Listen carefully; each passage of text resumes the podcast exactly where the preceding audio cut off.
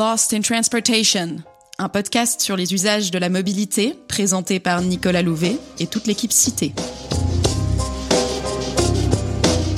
Se déplacer, c'est réaliser des activités, parcourir des quartiers, rencontrer des gens, se dépenser ou se reposer, s'énerver ou se détendre. La mobilité donne vie à nos villes. Pourquoi et comment se déplace-t-on? Comment les pratiques de mobilité changent-elles avec la ville et la ville avec les nouvelles mobilités?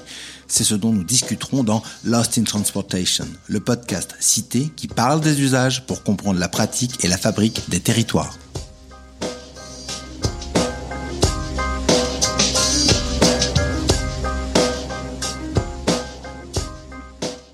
Depuis le début du XXIe siècle, nos modes de vie évoluent et sont rythmés par l'apparition successive d'innovations technologiques.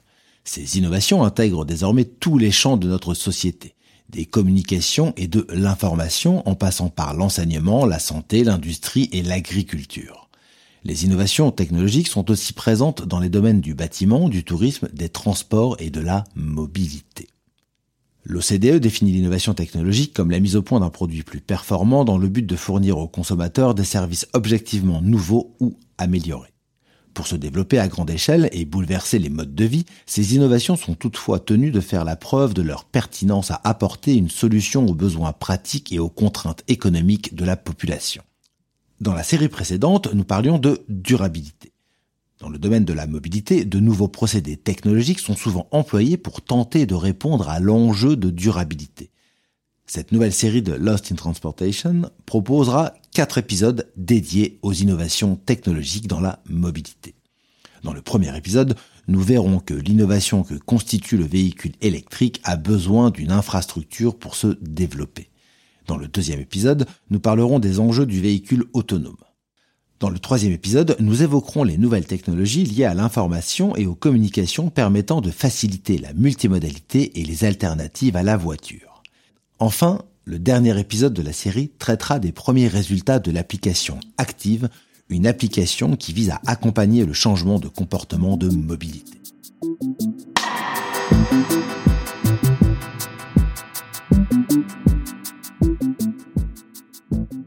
Innovation technologique épisode 1. Borne de recharge, le coût de la panne.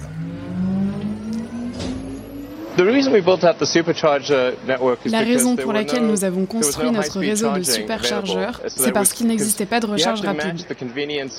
Pour que les gens achètent une voiture électrique, il faut qu'elle soit aussi pratique qu'une voiture thermique. Ils ne veulent pas avoir l'impression que leur liberté est restreinte en achetant une voiture électrique. C'est en ces termes que Elon Musk a justifié la construction de son réseau de superchargeurs pour ses Tesla. Selon lui, pour que les gens achètent un véhicule électrique, ils doivent pouvoir avoir le même comportement qu'avec leur ancien véhicule thermique. Et selon Elon Musk, ceci implique de pouvoir recharger son véhicule partout et rapidement, très rapidement. L'idée qu'il faudrait pouvoir conserver toutes les commodités d'une voiture à essence avec un véhicule électrique est le fondement d'un constat selon lequel l'une des préoccupations majeures dans l'adoption d'un véhicule électrique serait l'angoisse de l'autonomie ou la crainte de la panne. Cependant, compte tenu des distances parcourues au quotidien qui sont bien en deçà de l'autonomie des véhicules, cette crainte de la panne représente principalement un obstacle psychologique et non une véritable contrainte à la mobilité. Néanmoins, pour réellement favoriser l'essor du véhicule électrique, si l'enjeu ne repose pas sur la possibilité de faire le plein partout, tout le temps, en moins de 5 minutes, il semble que le déploiement d'une infrastructure de recharge performante et en phase avec les prédictions du nombre de véhicules en circulation constitue un levier indispensable à la transition vers l'électromobilité. Dans quelle mesure faut-il réellement s'inquiéter de la disponibilité et de la performance de l'infrastructure de recharge pour véhicules électriques? Quelles sont les contraintes qui pèsent sur cette infrastructure et quels sont les moyens d'atténuer la crainte de la panne pour enfin favoriser l'achat de véhicules électriques? Pour en parler avec moi, Abigail Nivois, chargée d'études et de recherche chez Cité. Dans une enquête menée par Ipsos Mori en 2018 auprès de citoyens représentatifs de 9 pays européens, la disponibilité de points de charge est le deuxième obstacle au développement des voitures électriques et hybrides le plus important après le prix d'achat. Une autre enquête, réalisée en 2018 auprès de 400 ménages de la banlieue de Birmingham, disposant d'un profil de potentiel acheteur de véhicules électriques, montre que les problèmes techniques tels que l'autonomie limitée et la faible disponibilité des infrastructures de recharge figurent parmi les trois principaux obstacles au développement du véhicule électrique. Si les innovations technologiques sur les véhicules permettent aux modèles les plus récents d'atteindre une autonomie équivalente à celle d'un véhicule thermique, et donc de rassurer les acheteurs, le problème de la disponibilité en point de charge reste un point à éclaircir, notamment lorsqu'on se projette dans une électromobilité de masse. L'objectif principal est que tous les utilisateurs de véhicules électriques puissent recharger leurs véhicules en fonction de leurs besoins. Grâce à l'autonomie accrue des véhicules électriques, les conducteurs devraient pouvoir favoriser la recharge domestique puisqu'ils n'auront plus besoin de recharger leurs véhicules quotidiennement. D'après une enquête réalisée par Enedis en octobre 2020 auprès de possesseurs de voitures électriques ou hybrides, le domicile demeure le principal mode de recharge puisque 88% des propriétaires de véhicules électriques n'utilisent jamais les bornes de recharge publiques et que 89% des propriétaires vivant dans une maison déclarent recharger chez eux. En revanche, seulement 54% de ceux qui vivent en immeuble rechargent leur véhicule à leur domicile. On comprend ainsi que le type d'habitat des conducteurs est un enjeu du développement du véhicule électrique. L'absence de stationnement à domicile ou encore l'habitat collectif permettent difficilement l'accès à une borne de recharge. Or, si l'on considère la recharge à domicile comme le mode principal de recharge des véhicules particuliers, un renforcement de cette offre est primordial.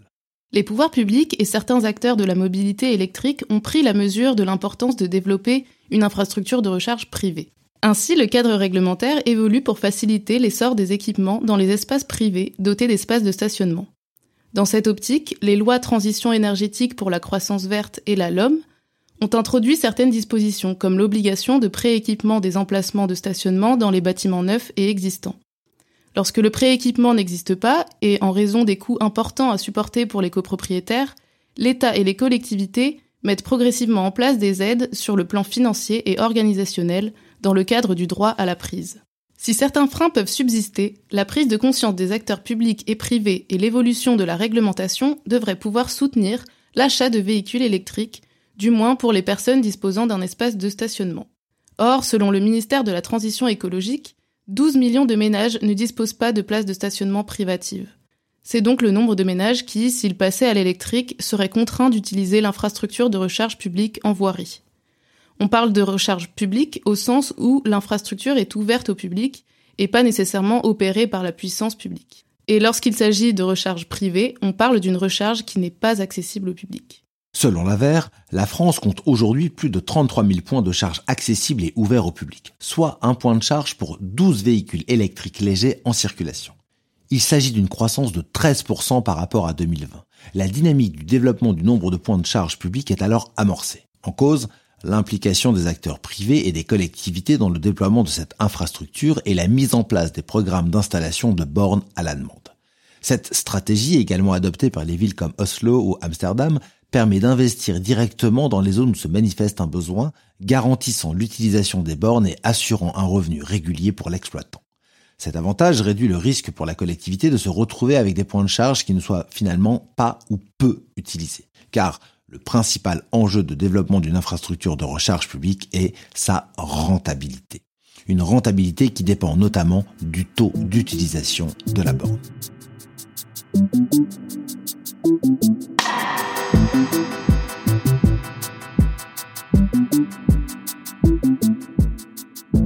L'utilisation de l'infrastructure de recharge ouverte au public peut varier selon les besoins. On l'a vu, elle permet avant tout de garantir aux foyers ne disposant pas d'espace de stationnement privé l'accès à une borne de recharge. Pour cela, un réseau de bornes dites lentes peut être mis en place à condition de proposer des coûts de stationnement et d'électricité acceptables, ainsi qu'une certaine proximité avec le lieu de résidence. L'infrastructure publique a aussi pour objectif de répondre aux besoins de charge exceptionnels, c'est-à-dire les besoins pour les trajets de longue distance d'une part, et les besoins de charge occasionnelle, dites de confort d'autre part. Pour les premiers, on retrouve en général des bornes situées sur les grands axes autoroutiers. Pour les seconds, il existe des bornes disponibles sur les parkings des commerces et autres lieux de visite. C'est dans ce contexte qu'une infrastructure de recharge rapide, telle que le réseau de superchargeurs de Tesla, se présente comme une solution de confort pouvant rassurer les utilisateurs de véhicules électriques qui souhaitent pouvoir s'approvisionner à tout moment comme il pourrait le faire avec un véhicule thermique. Les technologies de bornes associées à la recharge de confort permettent de charger son véhicule jusqu'à 80% en une heure pour les bornes de recharge accélérées de 22 kW et en moins de 30 minutes pour les bornes de recharge rapide et ultra rapide allant parfois jusqu'à 300 kW. Ces bornes rapides sont autant destinées à la recharge d'appoint pour les particuliers qu'à la recharge quotidienne pour les professionnels et les taxis. Dans tous les cas, elles sont davantage utilisées le jour, le temps de quelques dizaines de minutes, alors que les bornes de recharge lentes, moins puissantes, sont privilégiées le soir ou la nuit. Les usages propres aux bornes rapides nécessitent alors des investissements et coûts de maintenance importants, notamment parce que leur usage est fragmenté, mais aussi du fait de leur éloignement au réseau électrique. Ainsi, le coût du kilowattheure est quatre fois plus élevé sur les bornes situées sur les autoroutes. Sur le réseau public de charge rapide exploité par EDF, le prix du kilowattheure peut être de 45 centimes selon le type d'abonnement souscrit, contre en moyenne 13 centimes sur une prise domestique en heure creuse. Dans tous les cas, se recharger en voirie pour un usage de confort ou de secours coûte beaucoup plus cher que se recharger chez soi. Parfois même plus cher qu'un approvisionnement en essence. Une borne de recharge ultra rapide du réseau Unity permettrait de récupérer 100 km d'autonomie en quelques minutes, mais coûterait 16 euros, contre seulement 10 euros pour récupérer 100 km sur un véhicule essence. Les bornes situées sur les sites des enseignes commerciales constituent des produits d'appel, renforçant l'attractivité des magasins qui en disposent. C'est pourquoi elles ont jusqu'ici été mises à disposition gratuitement. La question pour les enseignes qui souhaitent se positionner sur ce secteur et de savoir si les effets commerciaux associés à l'attractivité des magasins compensent les coûts associés à la mise à disposition gratuite de la recharge. Or, l'accroissement du parc de véhicules électriques et les besoins en investissement associés devraient amener la gratuité à disparaître au profit d'une tarification au temps passé sur la borne.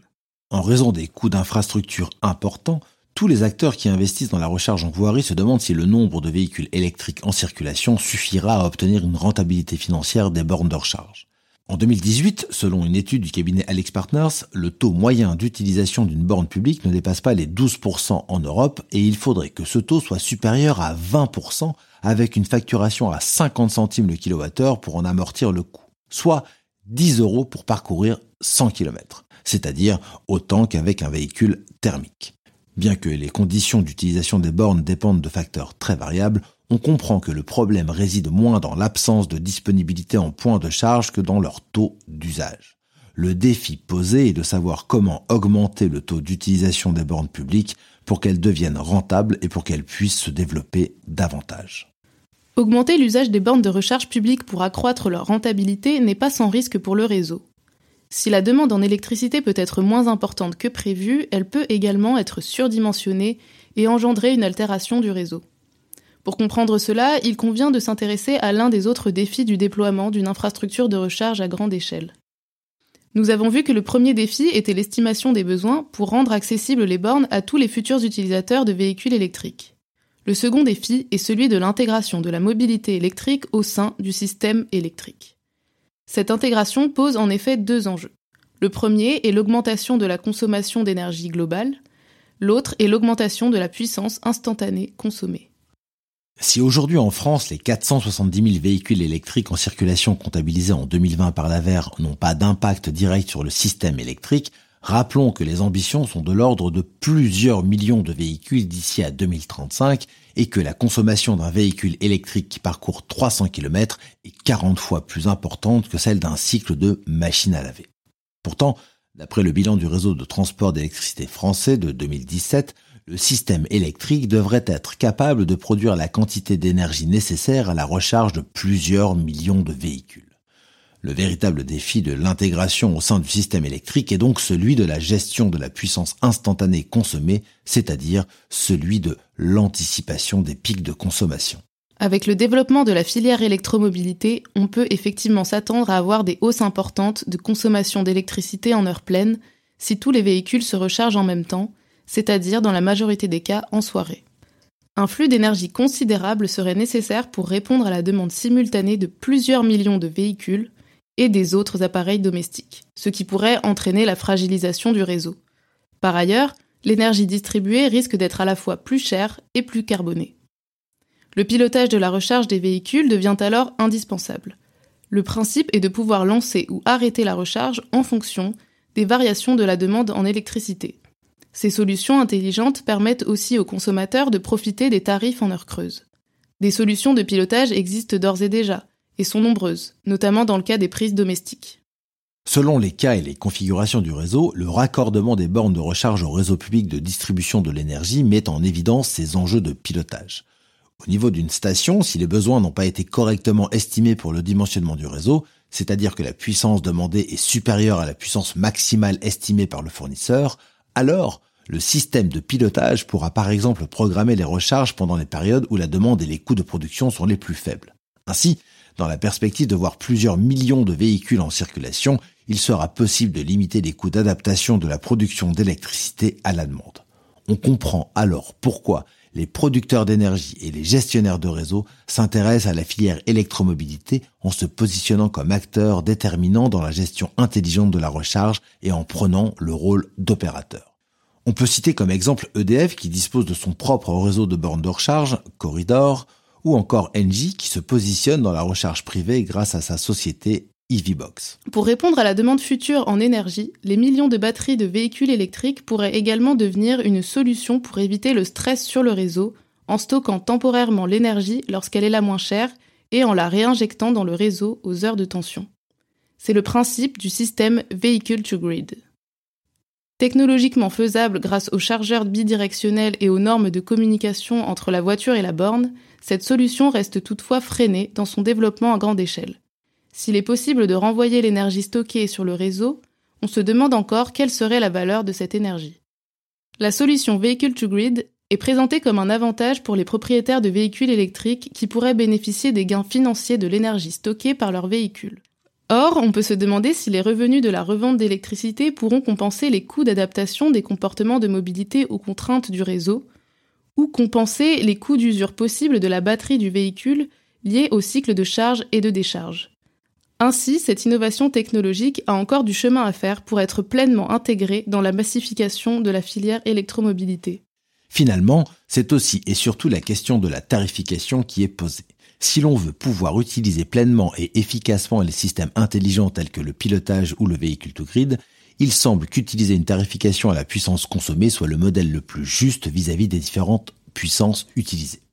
Or, dans le paysage de la recherche publique, les modes de tarification sont divers. Il y a le temps passé à la borne, la tarification à la puissance ou bien la combinaison des deux. Mais ceci multiplie les modes d'accès aux différents réseaux de bornes. L'infrastructure de recherche publique reste donc marquée par une forte hétérogénéité dans ses principes de tarification autant que dans ses caractéristiques techniques et dans ses modes d'accès, bien que les caractéristiques techniques tendent à s'harmoniser.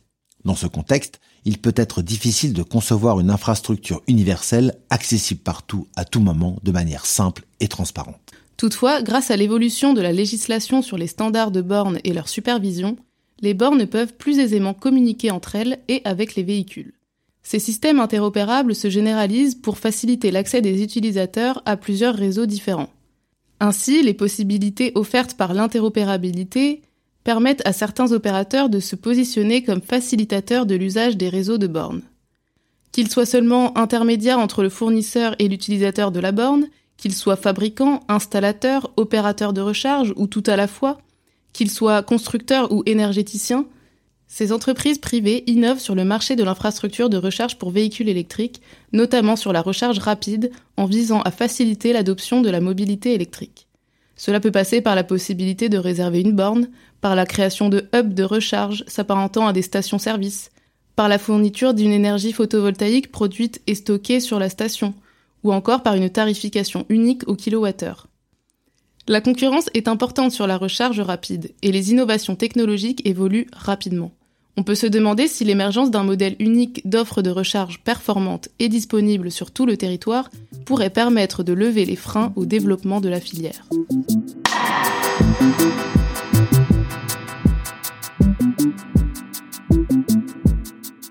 Nous avons relevé un certain nombre de contraintes au déploiement d'une infrastructure de recharge qui répondent à la demande en électricité de millions de véhicules électriques prévus dans les années à venir. Le principal enjeu est celui du dimensionnement du réseau. Ce dimensionnement peut nécessiter des coûts d'investissement extrêmement élevés. Il convient donc d'anticiper l'arrivée de ces nouveaux véhicules, d'abord en identifiant les besoins en fonction de l'usage qui sera fait de la borne. Lieu, heure, jour, saison, durée et puissance du véhicule. puis en développant des systèmes de pilotage pour éviter la fragilisation du réseau et limiter la hausse des prix de l'électricité. Pour répondre à ces contraintes, les technologies existent, mais le plus souvent, elles peinent à se développer de façon massive puisqu'elles nécessitent que la demande existe. Un état de fait qui n'est pas sans rappeler le paradoxe de l'œuf et la poule. D'un côté, l'essor du véhicule électrique a besoin d'une infrastructure de recharge performante. De l'autre, les investissements dans l'infrastructure ont besoin de certitude quant à la quantité de véhicules électriques qui devront se recharger. Toutefois, ce que l'on peut retenir, c'est que même si la crainte de la panne peut être un frein à l'achat, une fois qu'un automobiliste saute le pas de l'électrique, il peut, avec l'expérience et l'arrivée de nouvelles offres de recharge, développer des stratégies d'adaptation. Par exemple, en réservant sa borne à l'avance près de son lieu de travail pour anticiper la panne. Mais à quel prix? Le prochain épisode de Lost in Transportation abordera les enjeux du véhicule autonome, une innovation qui ne dépend pas seulement des complexités technologiques pour se développer, mais aussi d'un besoin d'acceptabilité des usagers et d'un contexte juridique favorable.